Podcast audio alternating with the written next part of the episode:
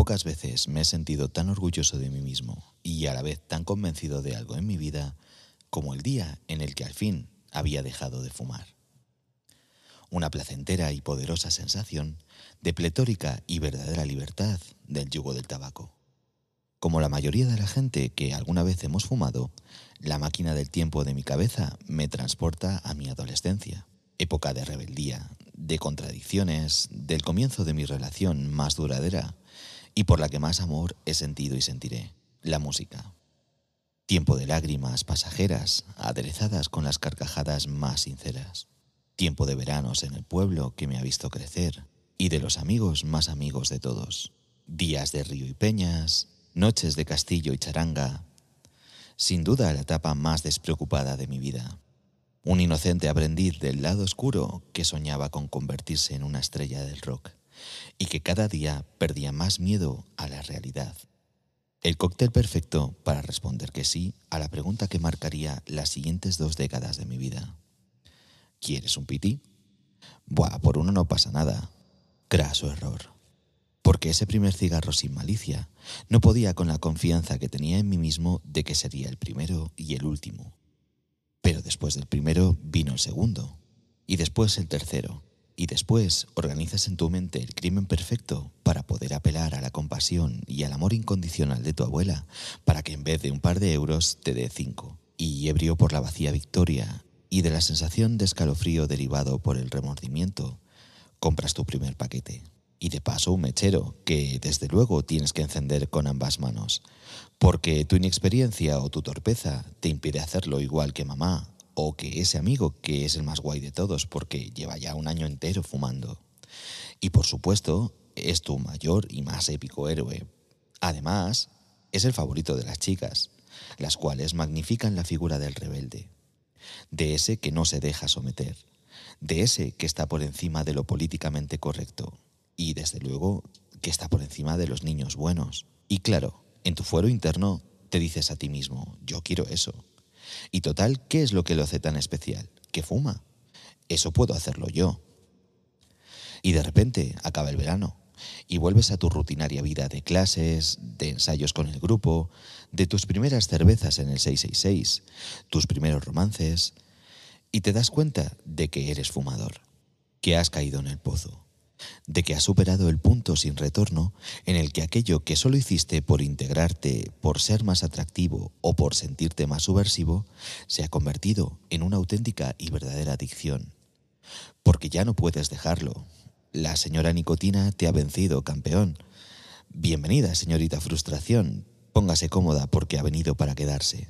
No lo olvidemos, eres un adolescente, demasiado joven como para permitirte fumar a diario porque encima en casa no te dan suficiente pasta y no es plan de coger dinero del monedero de tu madre o del bolsillo de las monedas del pantalón de tu pa.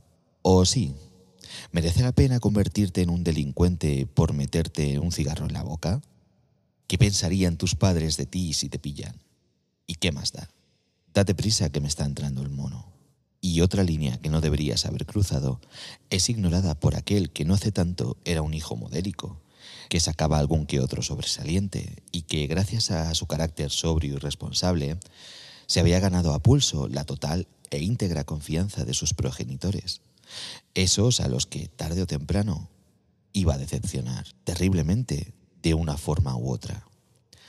Pero da igual, Lucky Strike, ese golpe de suerte que ahora ha pasado de ser un vulgar conocido, se ha convertido en un inseparable y persuasivo compañero de vida. ¿Y si se lo digo a mi madre?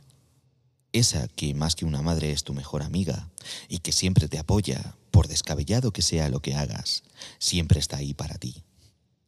La misma a la que has traicionado, la misma a la que siempre te habías prometido a ti mismo nunca defraudar. ¿Lo comprenderá? Y con una mezcla de vergüenza, miedo, frustración, tu vieja amiga e incertidumbre, un día llegas y dices, eh, mamá, soy fumador acompañado por supuesto de una elaboradísima historia, una epopeya de héroes y villanos en la cual intentas eximirte de toda la culpa. Y cuando el valor te deja subir la cabeza y mirar el rostro de tu ma, ves una sonrisa de medio lado sospechosamente parecida a la tuya. Y después de un par de segundos de incómodo silencio, Un sí ya lo sabía yo. ¿Y yo qué te voy a decir, hijo? Sale de su boca y tú, gratamente sorprendido, empiezas a ser consciente de que has salvado la situación y que has superado la primera barrera. Además, has ganado a una poderosa aliada en la guerra contra ese simio que cada día crece más y más. Lástima que fume educados. Sabe fatal, detesta su sabor y aunque te vayan más los rubios, un cigarro es un cigarro. Pasa el tiempo, no mucho en realidad, y te enfrentas al boss final vencer o game over. Tu padre, tu figura de respeto, ese que te ha educado para hacerte un hombre de provecho, aquel al que te aterra decepcionar, y ese que en más de una ocasión ha manifestado, a pesar de ser fumador, que no iba a tolerar que su hijo fumase. Primer intento. Te paraliza el miedo. Un batiburrillo de emociones te domina. La respiración edulcorada con un caramelo de menta se entrecorta. Tu padre te observa y sabe que le vas a decir algo, pero el peso es demasiado grande y cedes a la presión. Has fallado. Te quedan dos vidas. En el siguiente intento te caes por el primer precipicio. Última vida.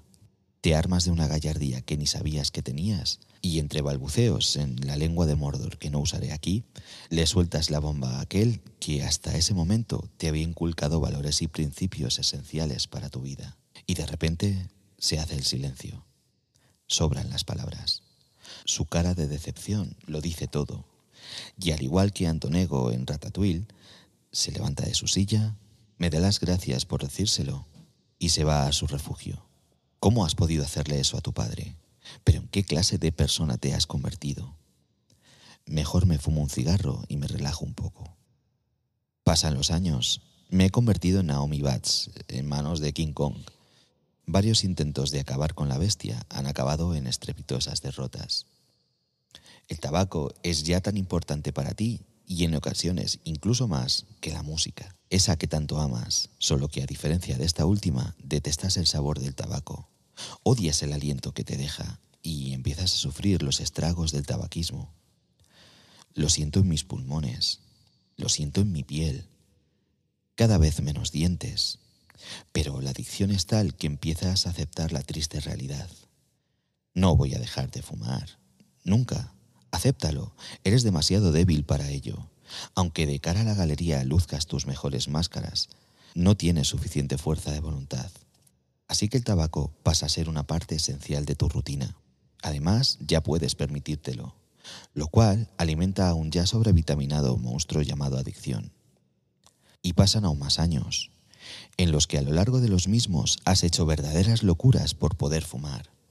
Te das cuenta también de que el tabaco ha estado ahí en todos los momentos de tu vida, en los buenos y en los malos. Te ha acompañado en tus noches de insomnio y en los viajes por medio mundo. Ha sido el primero en enterarse de tus mayores logros y de tus peores fracasos. Un viejo y odiado amigo que no se ha separado de ti nunca. Veinte años, se dice pronto unos pocos más de los que tenía cuando le conocí. Forma parte de mi día a día. Es una parte muy importante además de las cuentas para el mes.